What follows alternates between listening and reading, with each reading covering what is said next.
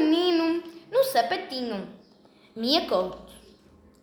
Ao menino nem se lhe ouvia o choro.